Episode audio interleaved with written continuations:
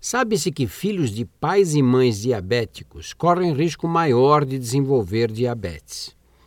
Embora fatores genéticos estejam claramente envolvidos em ambas as formas da doença, as causas do diabetes tipo 1, que é mais frequente em crianças e adolescentes, permanecem mal elucidadas.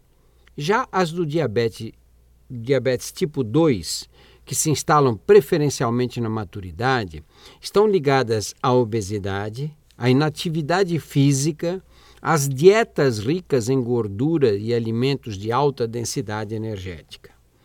Curiosamente, pessoas obesas com excesso de tecido adiposo acumulado na região abdominal correm mais risco de se tornarem diabéticas do que pessoas obesas com a gordura distribuída uniformemente pelo corpo.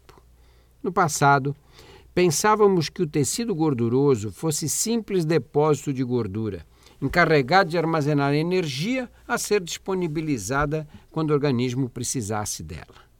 Hoje sabemos que as células adiposas podem ser consideradas parte do sistema endócrino. Produzem hormônios que caem na corrente sanguínea e vão afetar outros órgãos. Entre esses hormônios, liberados pela gordura, está a leptina, proteína que age sobre o centro da saciedade no cérebro, com a finalidade de inibir o apetite. Por razões desconhecidas, indivíduos obesos são resistentes ao efeito inibidor do apetite, apesar de geralmente produzirem grandes quantidades de leptina.